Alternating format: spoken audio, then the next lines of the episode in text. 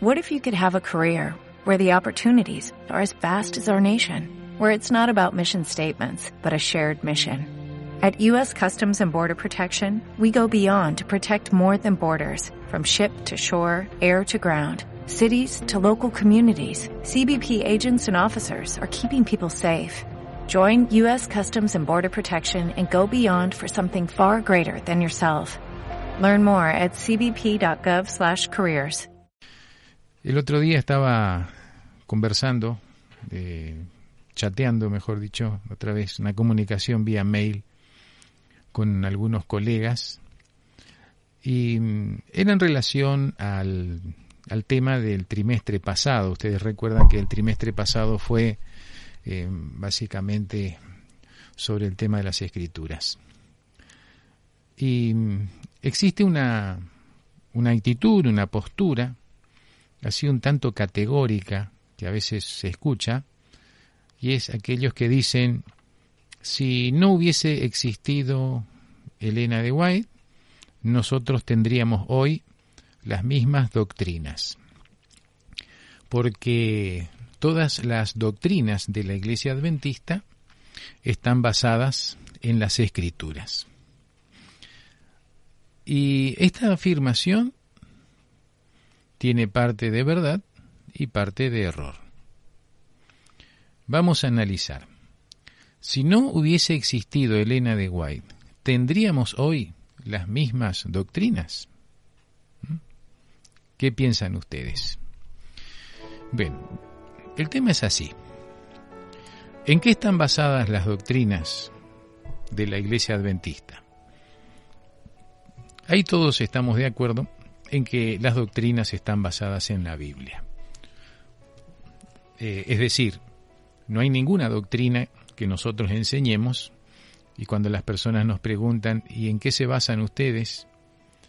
Eh, le leemos una cita de Elena de White. Eso no sucede.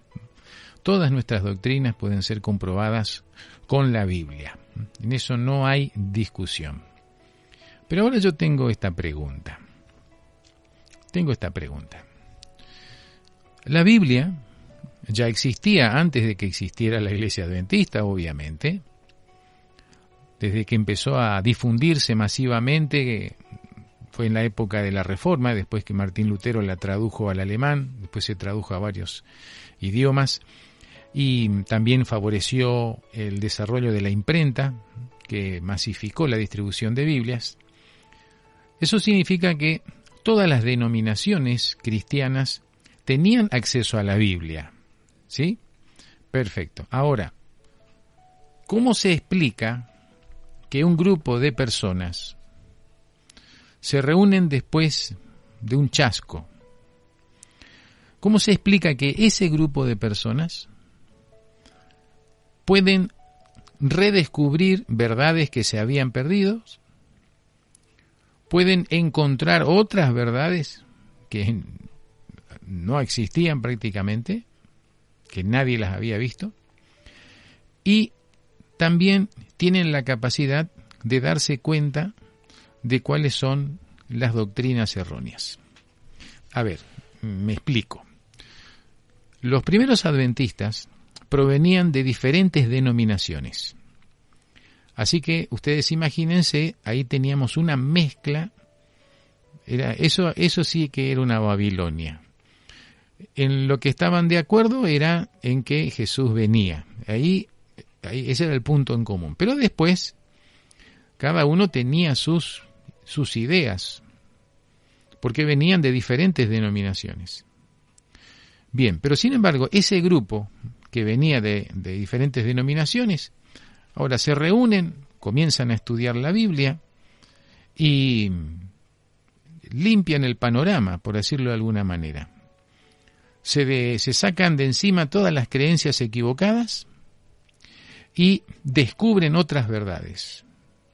Y queda un sistema de doctrinas, que es lo que tenemos nosotros hoy, que están después desarrollada en 28 creencias, y queda un sistema de, doctrinas sólidamente establecidas y fundadas en la Biblia. Y la pregunta es, ¿y por qué no se hizo antes eso? ¿Por qué aquellas personas que también tenían la Biblia, por qué siguieron conservando errores en sus doctrinas? ¿Por qué otras denominaciones antes de, del chasco, que tenían también la Biblia, ¿por qué no descubrieron verdades como por ejemplo la del santuario, el tema del estado de los muertos, el mensaje de salud, todo está en la Biblia. Pero sin embargo, no lo veían. Sin embargo, no eran capaces de descubrir los errores que estaban, que estaban creyendo. Entonces, ¿cuál es la explicación a esto? ¿Por qué antes no podían, solo con la Biblia, descubrir la verdad? ¿Y por qué este grupo sí pudo hacerlo?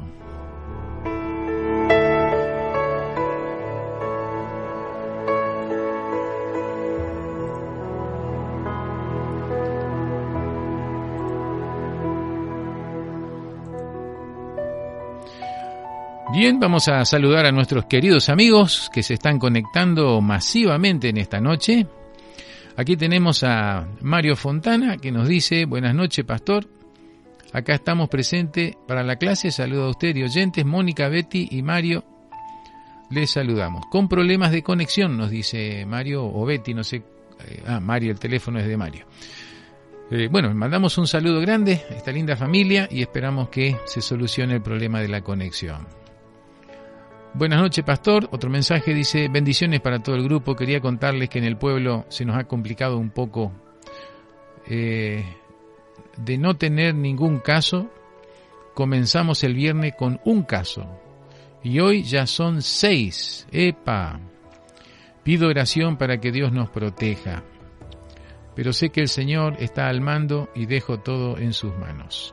Hoy contenta de volver a escuchar la radio y seguir aprendiendo la palabra. Estela Dixon de General Belgrano. Bueno, tengamos presente entonces este pedido de oración que nos hace eh, Estela Dixon de General Belgrano, que se está expandiendo allí el tema del COVID. No tenían ningún caso y ahora de pronto eh, están ya con seis y ojalá que que quede ahí nomás. Bien, otro mensaje dice, buenas noches, pastor, presente, abrazos a todos, a usted y al grupo. Esto nos dice, a ver, Gustavo y Fabiola. Muy bien. Eh, bienvenido Gustavo y Fabiola, y gracias por los saludos. También tenemos otro mensaje que dice buenas noches hermanos, a pesar de la mucha lluvia, agradezco poder estar presente para escuchar el programa. Y esto nos dice Margarita. Así que está cayendo agua por Oberá. ¿eh? Bueno, capaz que va a venir por acá también.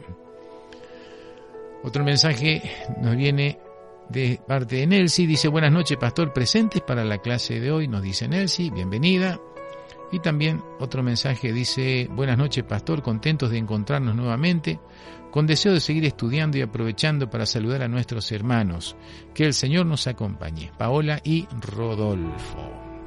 Bueno, hay más mensajes, vamos a ir saludando en algunos minutos.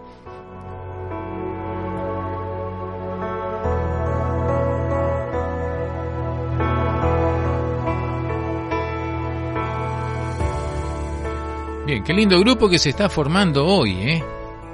Bueno, todas las noches, la verdad. Eh, yo miro acá, el, como siempre les digo, ¿no? Miro el contador y, y, veo la cantidad de personas que se están conectando, aparte de los saludos que recibimos también a través del WhatsApp, que agradecemos y apreciamos muchísimo. Bien, eh, decíamos, y era casi una pregunta, ¿no? Una pregunta para, para pensar. ¿Por qué aquellas personas, cristianos sinceros también, ¿Por qué mantuvieron tantos errores en sus creencias? ¿Por qué no descubrieron las doctrinas que se habían perdido a través del tiempo? Eh, ¿Por qué no pudieron descubrirlo? ¿Qué pasó? ¿Cuál es la diferencia? ¿Y por qué si los primeros, los pioneros adventistas pudieron hacer ese trabajo de, eh, desarrollar un sistema de, doctrinas eh, sólidamente afirmados en la Biblia. ¿Dónde está la diferencia. ¿Saben por qué? Bueno, el secreto fue Elena de Guay, hermanos. Por eso eh, a mí me preocupa cuando algunos insisten, no, pero ella fue la luz menor y la luz mayor es la Biblia y nosotros nos basamos en la Biblia y si no hubiésemos tenido a Elena de White tendríamos las mismas doctrinas. Eh, no es así. Eso es mentira. ¿Por qué? Porque cuando los pioneros estudiaban la Biblia, porque necesitaban conocer, saber las doctrinas, saber entender lo que las cosas que pasaban. Cuando ellos llegaban a alguna conclusión, Elena de Guay entraba en visión. Y ella confirmaba que la conclusión era correcta. Así que eso por un lado. Le daba seguridad a ellos de que no se habían equivocado, de que estaban en el camino correcto. Por otro lado, había momentos en que los pioneros llegaban a un punto donde ya no podían avanzar más. Se quedaban empantanados. En esos momentos también Elena de White entraba en visión y les daba la pista ¿eh? para que ellos pudieran seguir avanzando en el estudio de la Biblia. Por lo tanto, el espíritu de profecía, si bien es cierto, no es la base, entendamos esto, ¿no? no es la base de nuestras doctrinas, en eso estamos de acuerdo. Pero jamás hubiésemos desarrollado como iglesia las doctrinas que tenemos de no haber sido por la asistencia del espíritu de profecía, por los mensajes que Dios enviaba a través de Elena White para guiar a la iglesia en, en el desarrollo de las doctrinas.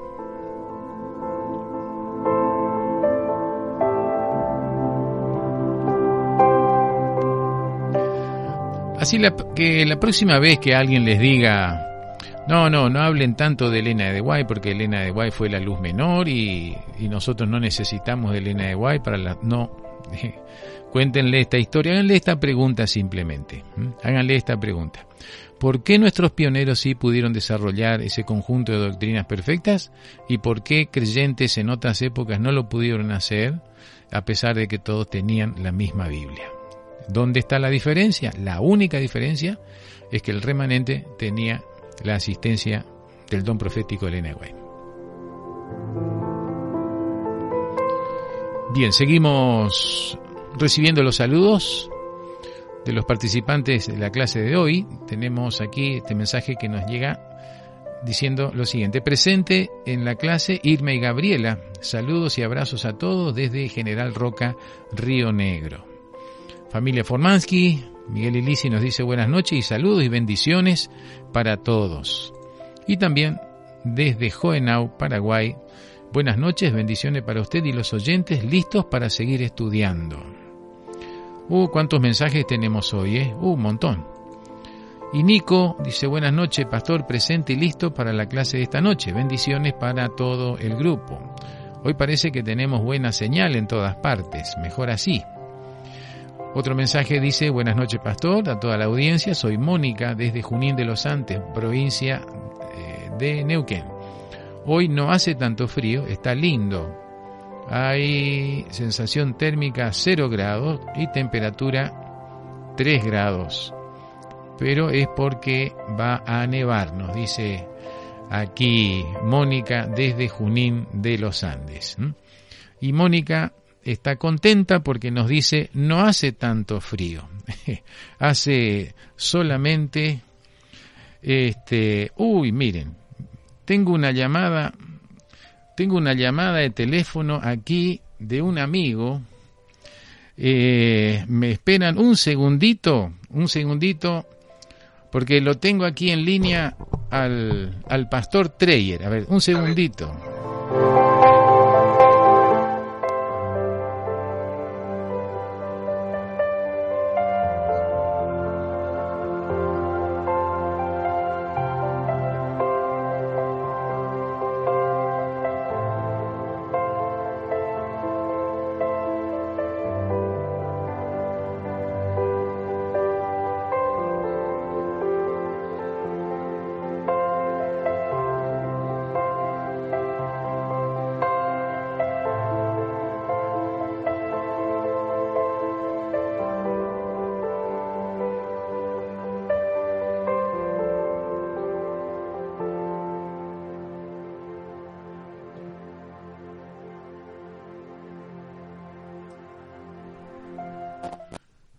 Bien, eh, justo me recibí una llamada del pastor, si ustedes seguramente lo conocerán, el pastor Alberto Treyer.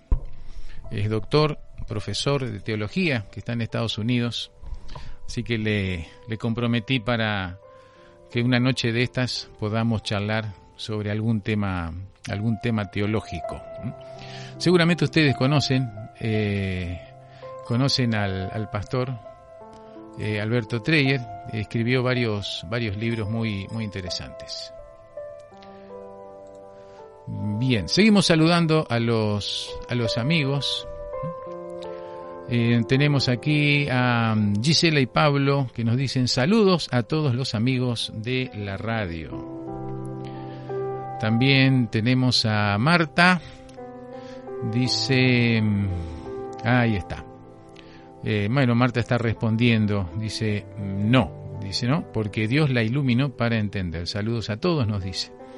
Correcto, es así. Gracias al espíritu de profecía, nuestros pioneros pudieron desarrollar todas las doctrinas. Bien, tenemos otro mensaje que nos llega desde Deseado, Isalet y, y Diego, que dice buenas noches, pastor, presentes para la clase. También tenemos a María Luisa, que os dice buenas noches, pastor. Dios esté con usted, su esposa y todos los oyentes. María Luisa de Villa Ballester, acá escuchando y con mucho frío. Y también tenemos a Luis y Gladys, que nos dice buenas noches, pastor, acá atentos. Sí, hoy tenemos un tema interesantísimo, ¿eh? Bueno, y también eh, podría compartir esa pregunta. Acá tengo varios que no creen en sus escritos. Ajá. A ver, no entendí mucho la pregunta que me está haciendo aquí Gustavo, si me puedes aclarar un poquito. Dice, podría compartir esa pregunta. Acá tengo varios que no creen en sus escritos. Sí, la verdad que están pasando cosas raras últimamente. Bueno, tenemos aquí otro mensaje. Ahí está. Mm, bueno, estamos todos conectados.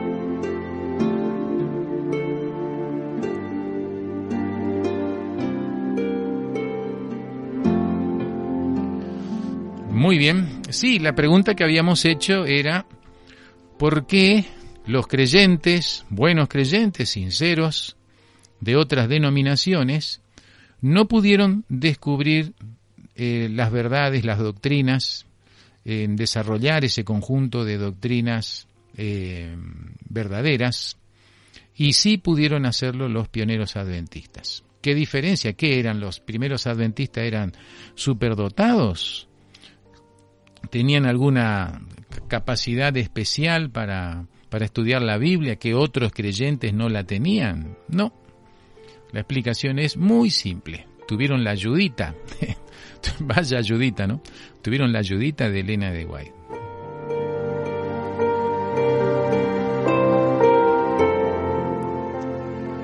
Pero hay una realidad, queridos amigos, ¿eh?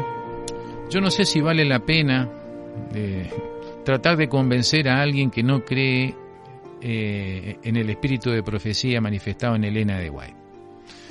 Lamentablemente hay algunos que, lo dicen abiertamente, pero no, no sé, no sé si vale la pena, porque yo creo que tengo razones para pensar de que el rechazo de, al espíritu profecía manifestado en Elena de White en realidad no es el rechazo a una, a una mujer, no es el rechazo a una señora, es el rechazo al espíritu que la inspiraba.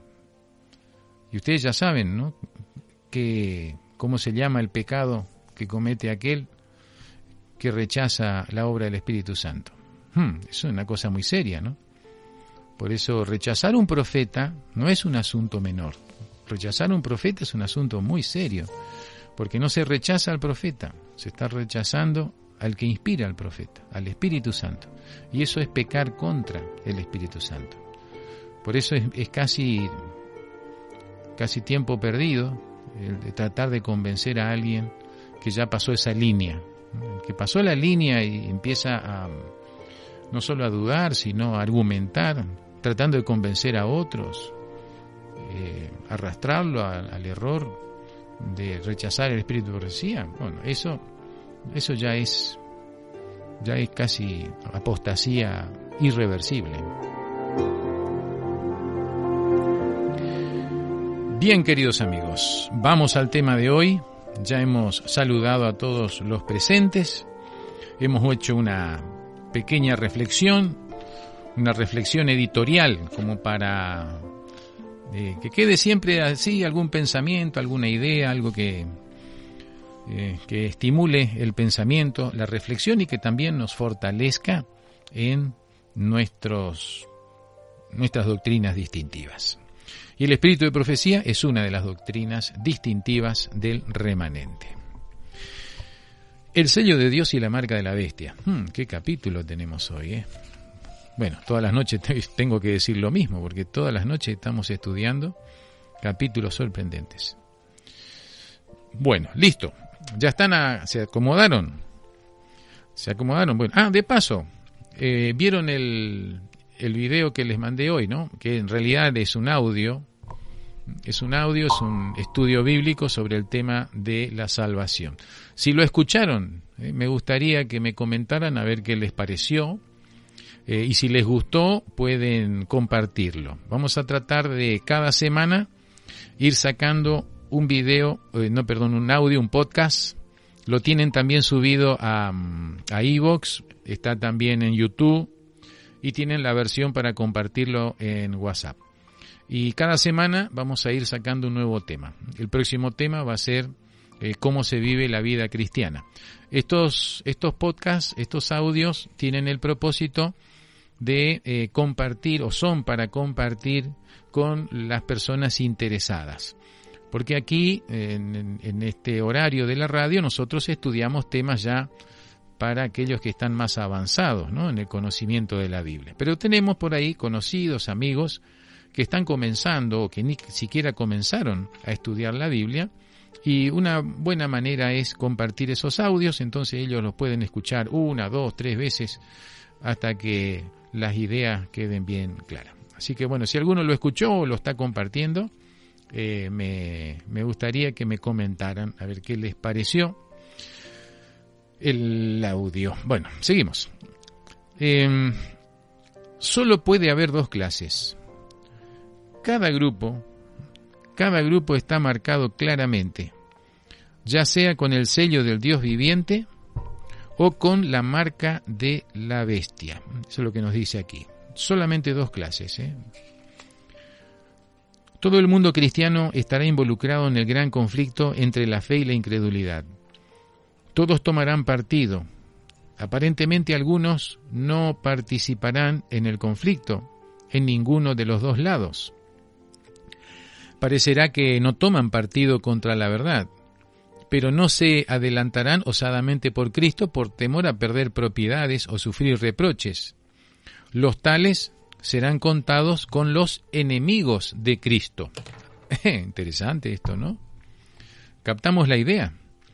Dice que algunos, algunos aparentemente tendrán una posición neutral.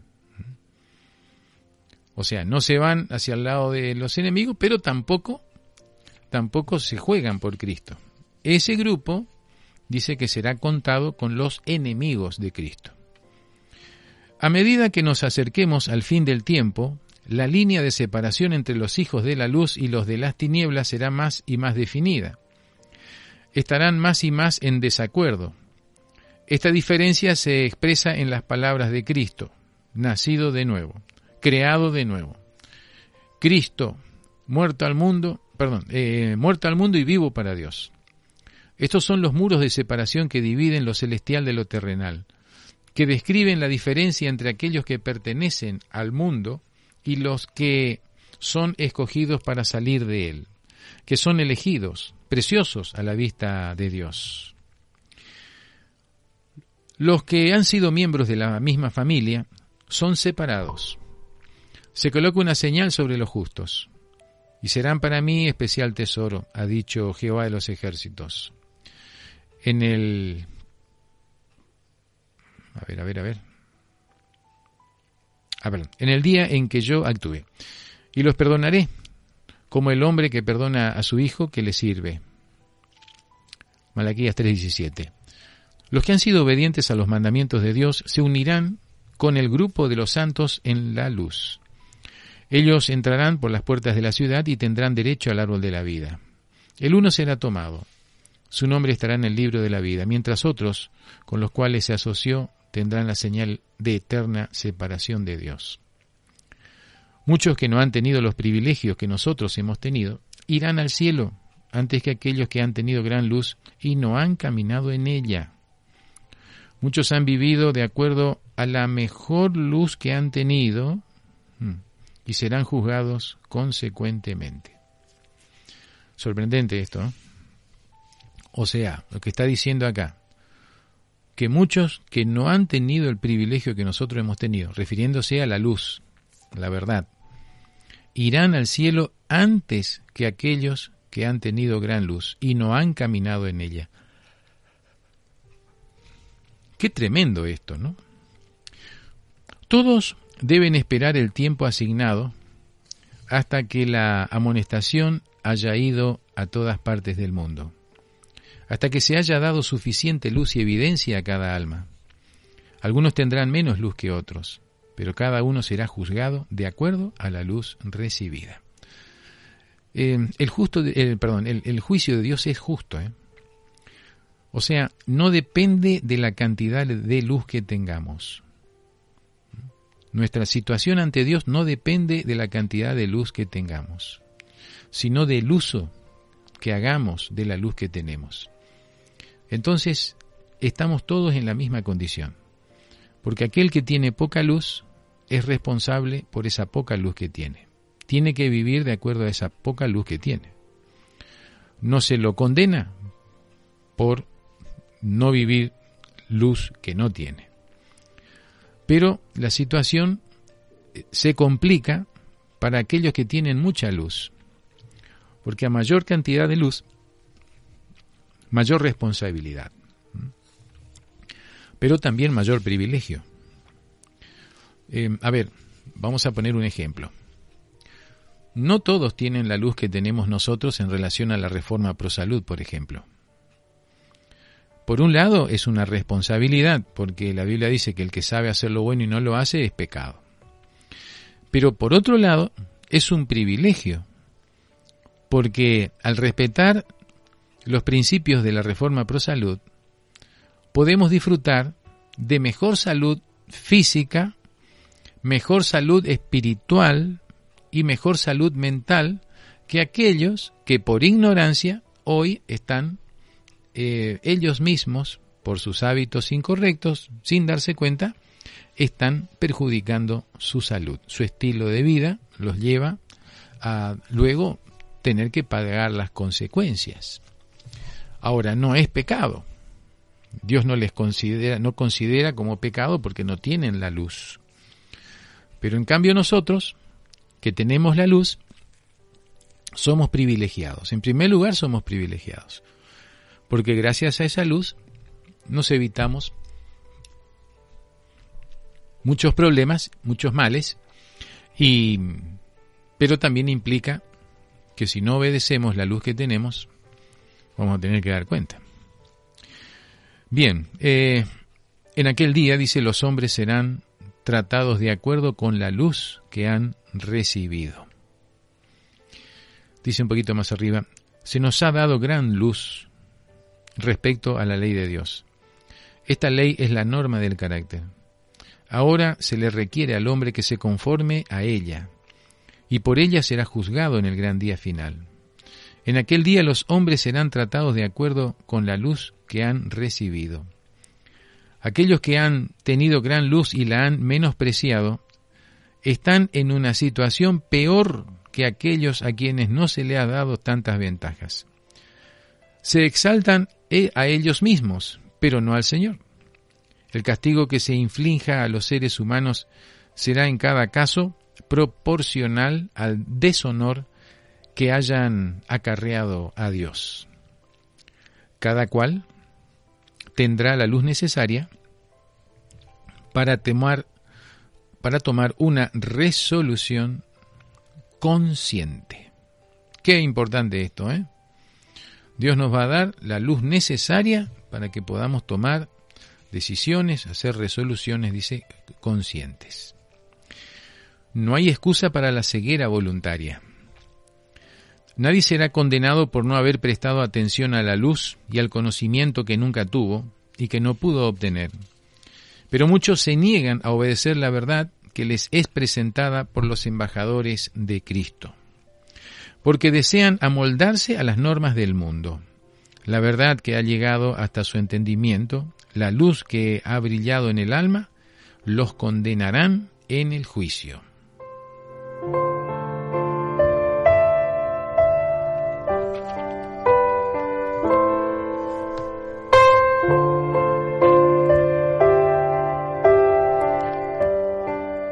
Vamos a seguir saludando a nuestros amigos. Así hacemos una pausa, ¿no? Porque hay una serie, una serie de citas allí que eh, están eh, haciéndonos reflexionar profundamente. Bien, tenemos un mensaje aquí. Dice, hola pastor, muy bueno el audio, ya compartimos, nos dice Tito Basualdo. Gracias Tito. Eh, grupo dice, mm, ¿quién está aquí? Ah, Gisela y Pablo. Eh, es un mensaje que mandó al grupo abierto, no sé si es también para la radio. Pasamos a otro. Dice, yo sí lo vi, pastor, me gustó mucho y siempre aprendo algo más y lo compartir con varios hermanos y amigos. Dice, bueno, muy bien, me alegro, Estela Dixon. Eh, recién pude conectarme al programa, estaba con problemas en mi celu. Dios lo bendiga, pastor. Aquí nos dice desde eh, nuestra hermana Batista de Piñalito. Bueno, una alegría, hermana, ¿eh? Una alegría, hermana, y que haya... Y ah, me dice que también le gustó el... Le, gustó el video y ya lo están compartiendo. Bueno, me alegro, me alegro, hermanos, que eh, esté siendo útil ese material y cada semana vamos a estar sacando un nuevo, un nuevo audio para compartir. Eh, esto es para hacer evangelismo, ¿sí? Bien, eh, acá tenemos un mensaje de Carolina Morales. Dice, buenas noches para todos mis hermanos. Bendiciones, Carolina Morales. Y sin querer, eh, sin querer queriendo, dijo el célebre comediante mexicano, sin querer queriendo se, se, formó una iglesia virtual muy linda, la que tenemos cada noche y nos reunimos cada noche, parecemos los, los discípulos antes de Pentecostés, dice que cada día estaban en el templo. Este, así que linda iglesia se nos armó, una iglesia, una iglesia virtual con hermanos de diferentes provincias de nuestro país y también de hasta ahora Paraguay. No sé si tenemos algún otro oyente de algún otro país. En alguna época teníamos, llegamos a tener alguno de España, pero los horarios a veces no, no coinciden. Bueno, tenemos aquí a María Luisa que nos dice, Pastor, yo lo escuché tres veces y luego lo compartí. Está muy bueno. Bueno, me alegro. ¿eh? Oren mucho por ese proyecto, hermanos. ¿eh? Les pido, por favor. Eh, no es fácil hacer eso. ¿eh? No es fácil.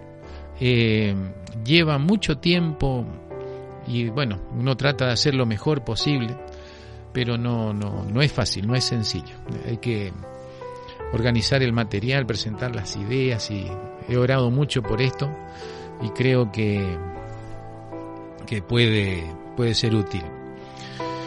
Bien, nos dice también aquí María Luisa, hoy estuve todo el día con los auriculares repasando los estudios mientras hacía mis cosas. Son una bendición los estudios, gracias. Oh, pero qué, Qué emocionante esto que, leo, hermana. ¿eh? Muchísimas gracias por compartir este testimonio. Esto nos, nos anima a seguir este, utilizando este medio tan útil, el de las redes, para compartir el mensaje. Bien, seguimos. Bueno, todas estas citas que estamos leyendo presentan la misma idea, ¿no? La importancia de vivir la luz que se tiene y que somos responsables, somos responsables por eh, la luz que tenemos y mucho más todavía cuando esa luz es, rechazada. Ahora, hay una manera de rechazar la luz que es muy sutil ¿eh?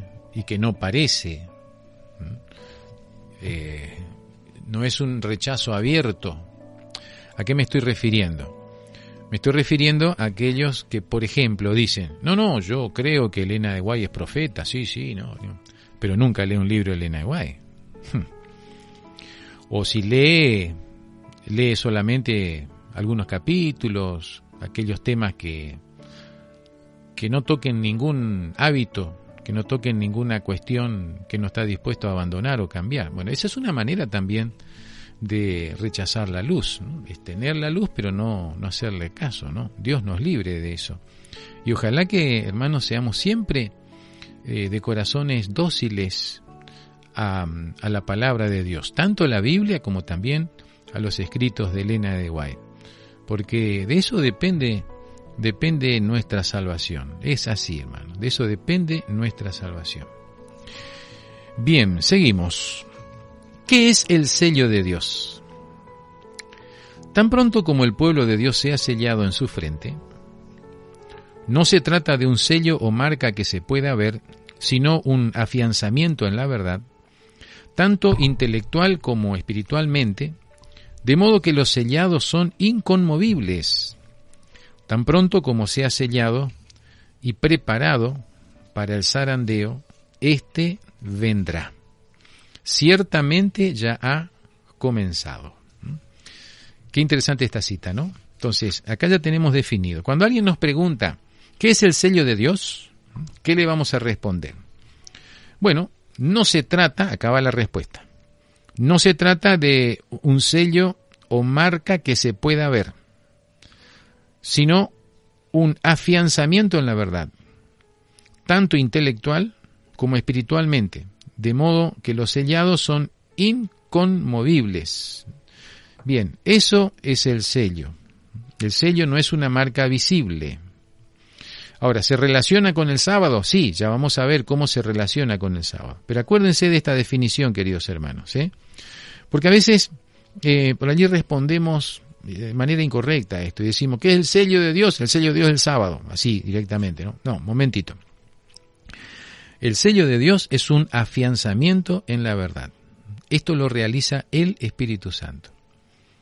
Recuerden que las personas, los creyentes, tenemos que ir creciendo en la obediencia, viviendo la luz que tenemos y con la ayuda del Espíritu Santo ir venciendo nuestros defectos.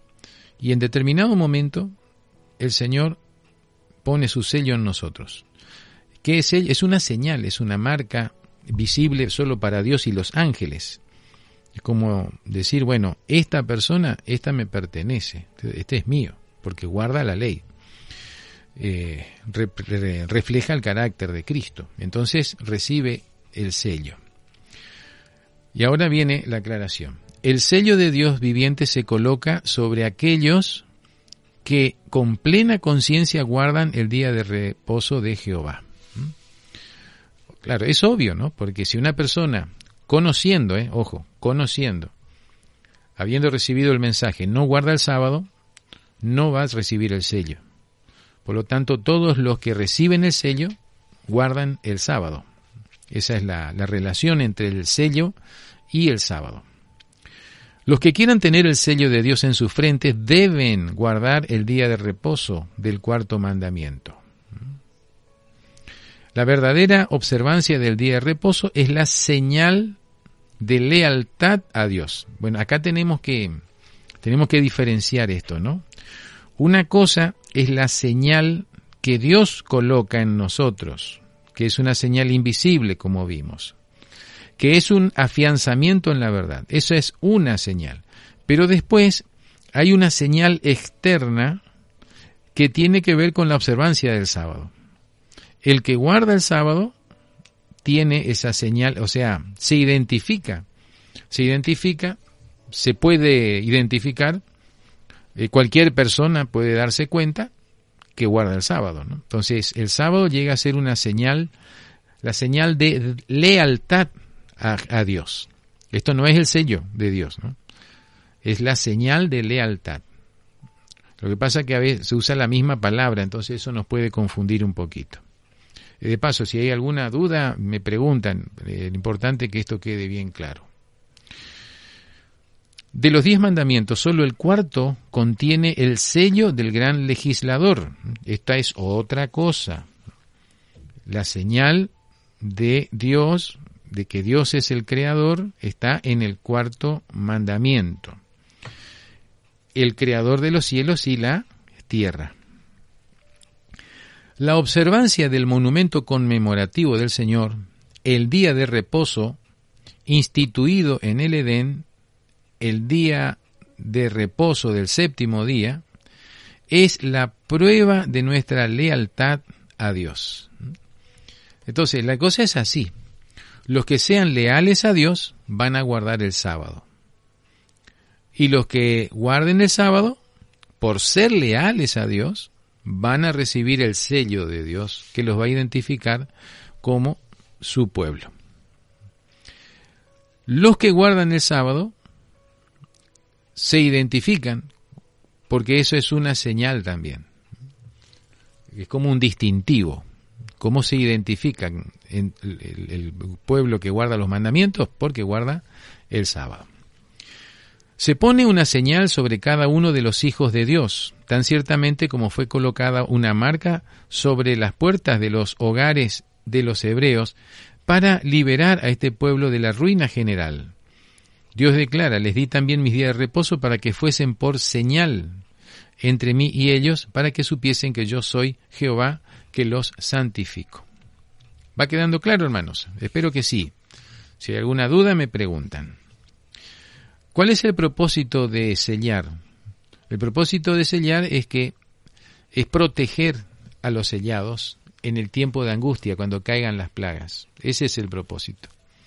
De paso, fíjense cuán importante es el tema del tiempo de angustia, porque casi podríamos decir que todo, todo desemboca en el tiempo de angustia. Por eso es muy importante este tema, porque el mensaje que nosotros tenemos que dar es justamente el mensaje que prepara a la gente para que puedan pasar el tiempo de angustia. Pero hay muchos adventistas que no, ni siquiera quieren escuchar acerca del tiempo de angustia. Es un tremendo error porque eh, es, justamente la mayor prueba que la humanidad va a pasar, porque va a ser un tiempo de angustia, dice, como nunca antes. Y a fin de estar preparados para ese tiempo de angustia, necesitamos el mensaje del tercer ángel. Y que tiene que ver con esto, ¿no? la necesidad de recibir el sello y no la marca. El sello del Dios viviente solo será colocado sobre los que son semejantes a Cristo en carácter. Bueno, acá viene otra condición. Esto es muy importante aclarar, porque, a ver, eh, quiero decir lo siguiente. No todos los que guardan el sábado van a recibir el sello. ¿Mm? No todos, no todos los que guardan el sábado van a recibir el sello de Dios. ¿Por qué? Porque se necesita también ser semejante a Cristo en carácter. Hay que reproducir en nosotros el carácter de Cristo.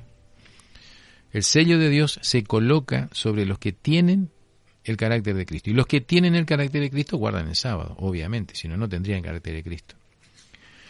Los que reciban el sello del Dios vivo y sean protegidos en el tiempo de angustia, fíjense ahí cómo se relaciona, ¿no? El sello del Dios, sello de Dios con la protección en tiempo deben reflejar plenamente la imagen de Jesús. El sello de Dios no será puesto en la frente, perdón, el sello no será nunca puesto en la frente de un hombre o una mujer que sean impuros nunca será puesto sobre la frente de seres humanos ambiciosos, amadores del mundo.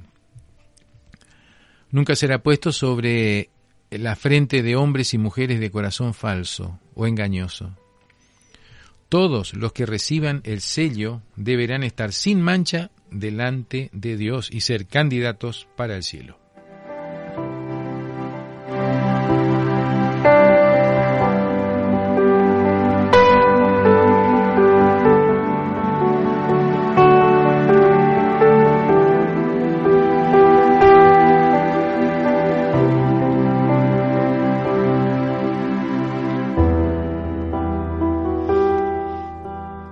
Tremendas citas, pero muy claras, ¿eh? Muy, muy claras.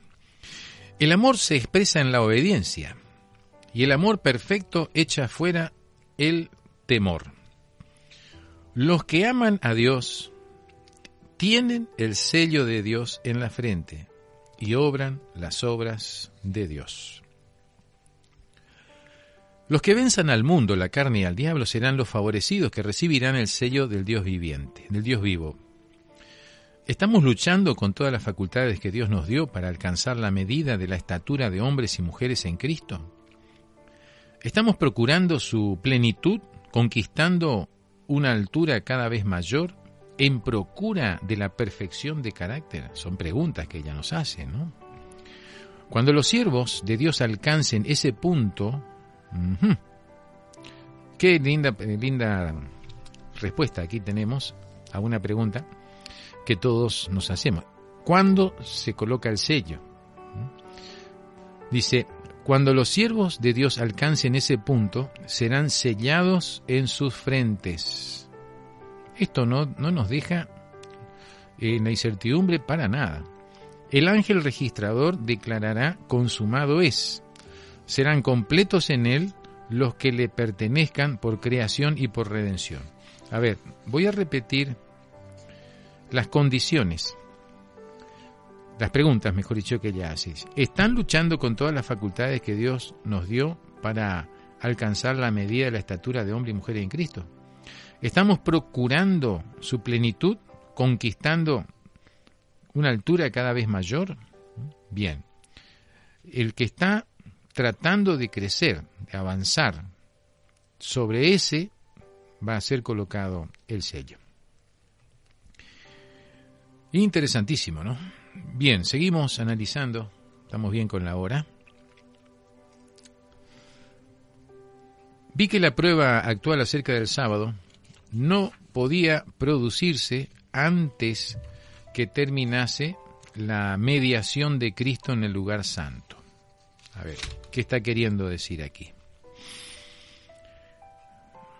Y él hubiese pasado al interior del segundo velo. Por lo tanto, los cristianos que durmieron antes que se abriese la puerta de acceso al Santísimo, cuando terminó el clamor de medianoche, el séptimo mes de 1844, sin haber guardado el verdadero día de reposo, descansan ahora en esperanza, porque no tuvieron la luz ni la prueba acerca del sábado que tenemos ahora desde que la puerta se abrió.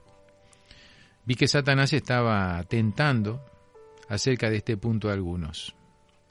En este tiempo de sellamiento Satanás está valiéndose de todo artificio para desviar de la verdad presente el pensamiento del pueblo de Dios, para hacerlo vacilar. A ver, lo que ella está diciendo aquí es lo siguiente. La prueba acerca del sábado no era para los creyentes que vivieron antes de 1844. La prueba es para los creyentes que ya vivimos en la época en que Cristo pasó al lugar santísimo y allí el arca fue vista y por lo tanto se restauró la ley y el sábado. Entonces, hoy sí, pero muchos creyentes fieles murieron en el pasado sin conocer estas verdades y no son culpables, porque este mensaje no era para ese tiempo. Esta es la verdad presente. Este mensaje es para hoy, para nuestra época. Seguimos. Todo el que es hijo de Dios recibirá dentro de poco el sello divino. Ojalá sea colocado sobre nuestras frentes. ¿Quién puede soportar el pensamiento de ser pesado, de ser pasado por alto cuando el ángel vaya sellando a los siervos en sus frentes? Si los que creen en la verdad no son sostenidos por su fe en estos días comparativamente apacibles, ¿qué los sostendrá cuando venga la gran prueba? Y sea promulgado el decreto contra aquellos que no quieren adorar la imagen de la bestia. ¡Ah! ¡Qué cita esta, eh! Repito, si los que creen en la verdad no son sostenidos por su fe en estos días comparativamente apacibles, ¿qué los sostendrá cuando vengan la gran prueba y sea promulgada el decreto?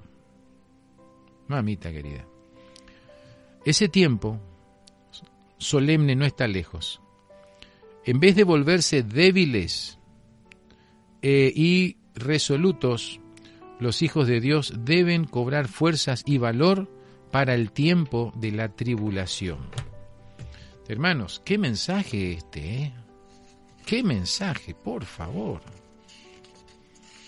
Esto tiene que hacernos, hermanos, reflexionar seriamente. El no tener el sello de Dios, hermanos, equivale a no tener la protección para pasar el tiempo de angustia. Hmm.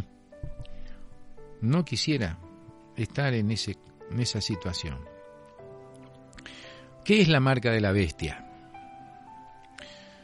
Juan fue llamado a contemplar a un pueblo distinto de los que adoran a la bestia o a su imagen al guardar el primer día de la semana. La observancia de este día es la marca de la bestia.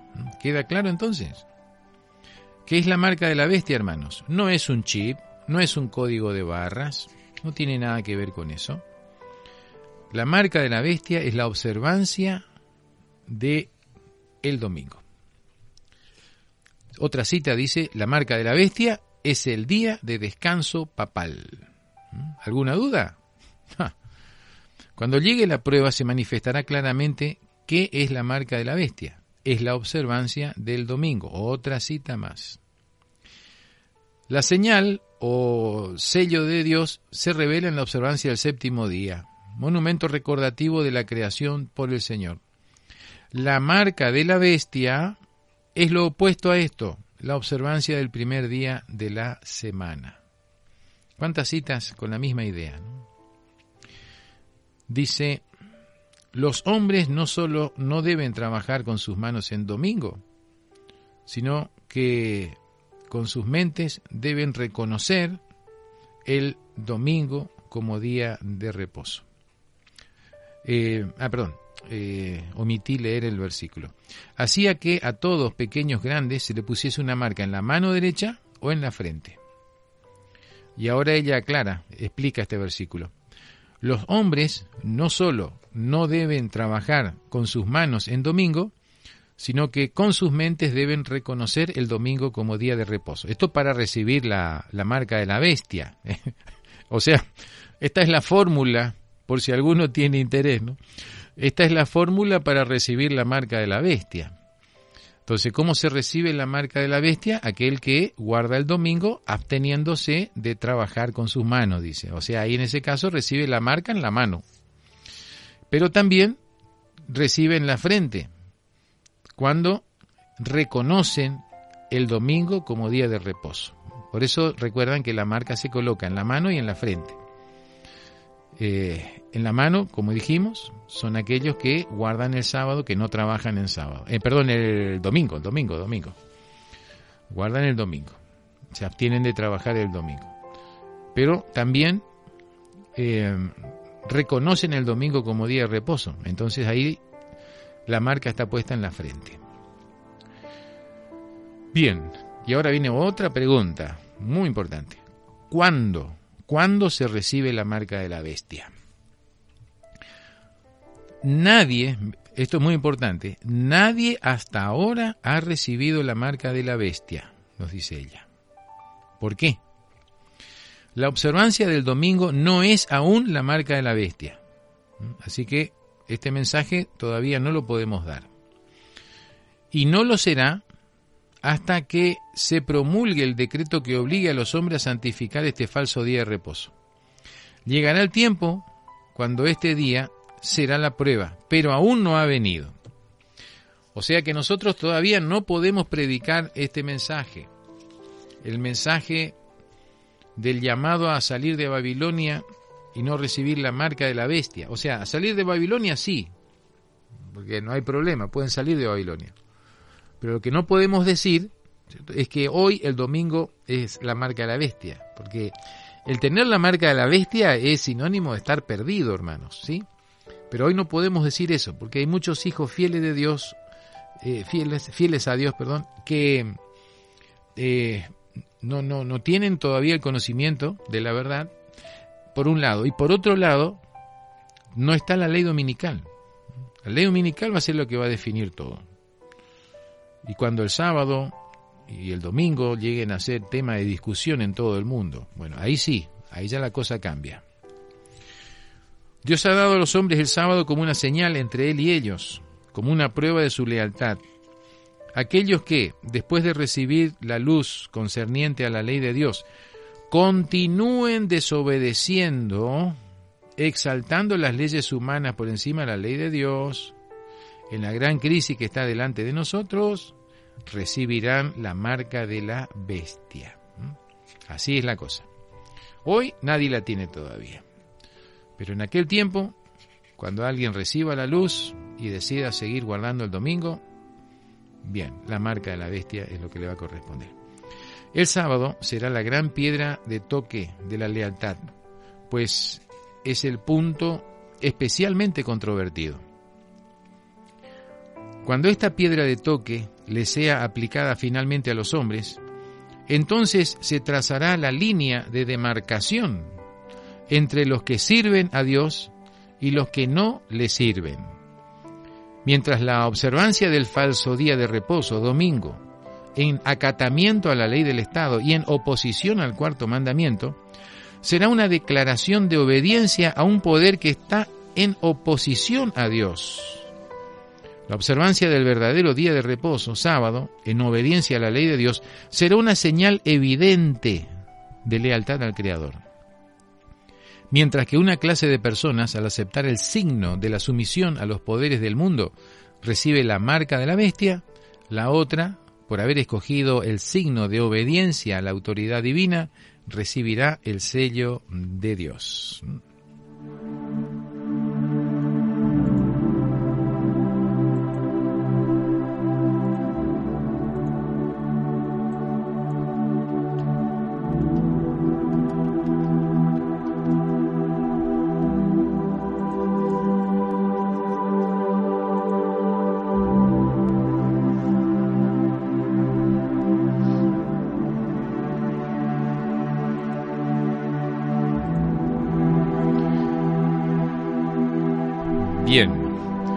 Qué capítulo, ¿eh? Qué citas.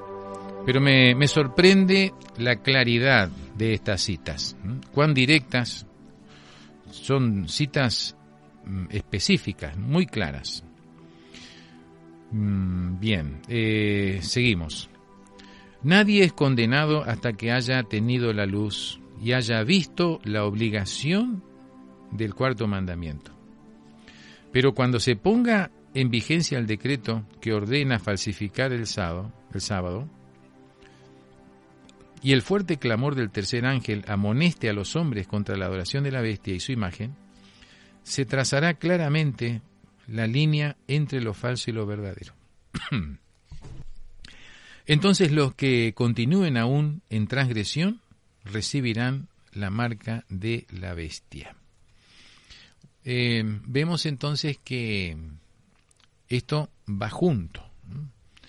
El recibir el sello, recibir la, la marca, eh, está en, digamos, va junto en la misma época en que se predica el, el mensaje del tercer ángel. Pero también está en el contexto de la formación de la imagen de la bestia.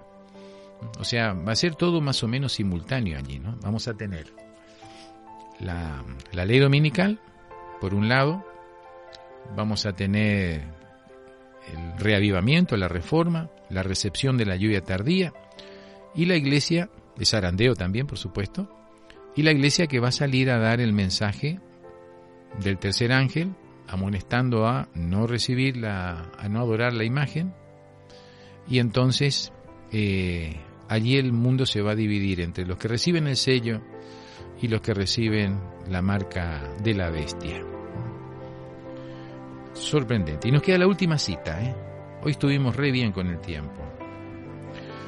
Dice, Cuando la observancia del domingo sea impuesta por ley y el mundo sea ilustrado respecto a la obligación del verdadero día de descanso, entonces el que transgrediere el mandamiento de Dios para obedecer un precepto que no tiene mayor autoridad que la de Roma, honrará con ello al papado por encima de Dios.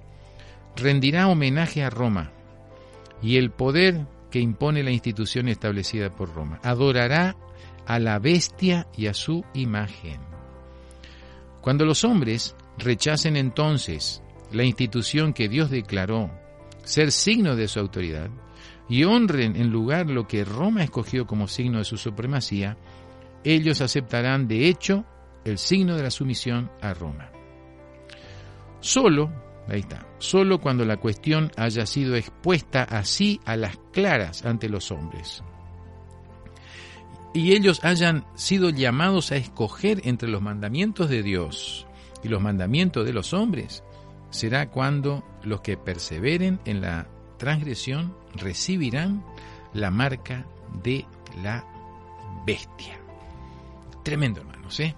Qué capítulo, qué capítulo tan clarito, ¿eh? tan clarito, hermanos. Bien, podemos hacer un rápido repaso, porque tenemos unos minutitos todavía. Rápido repaso. ¿Qué es el sello de Dios? A ver, así un ping-pong de preguntas. ¿Qué es el sello de Dios?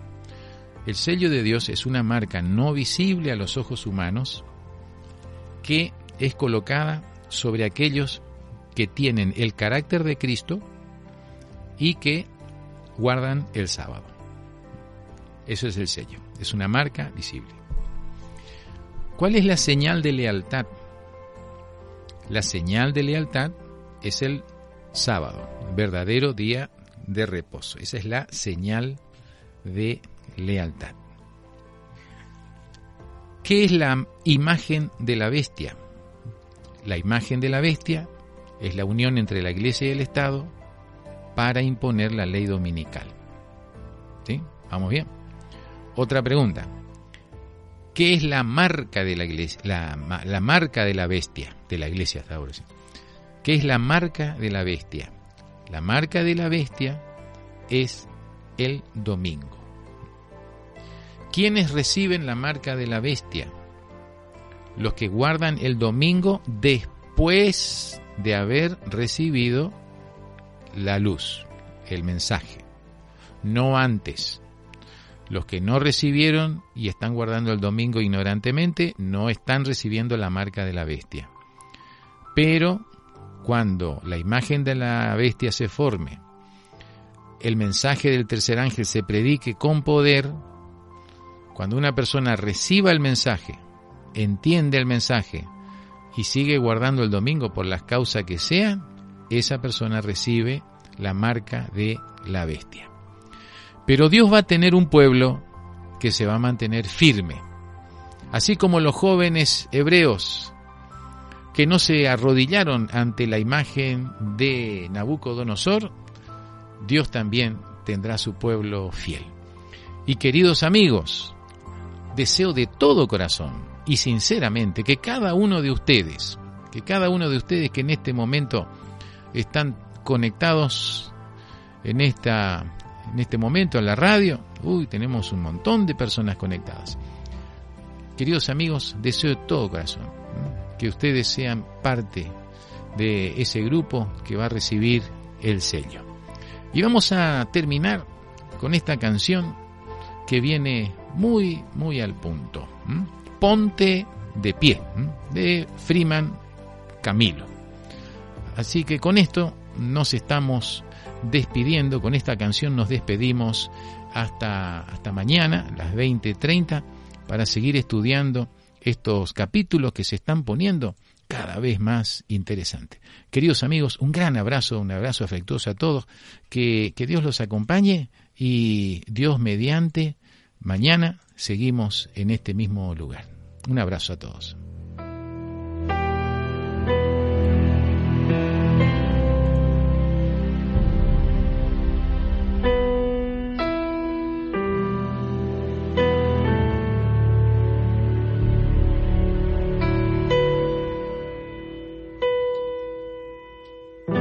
Los tres.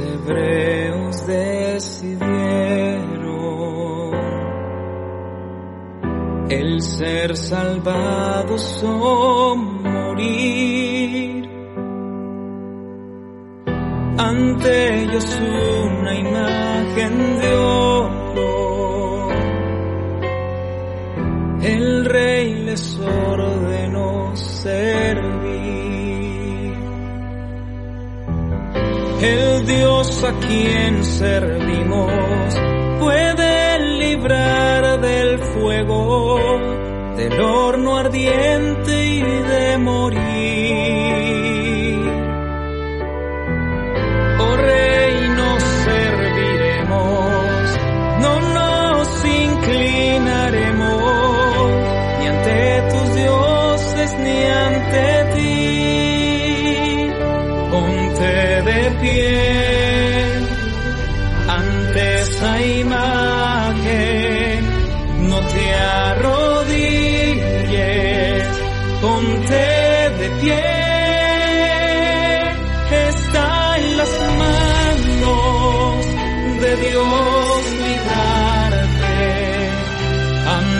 Antes la muerte que ser infiel. En este tiempo en que la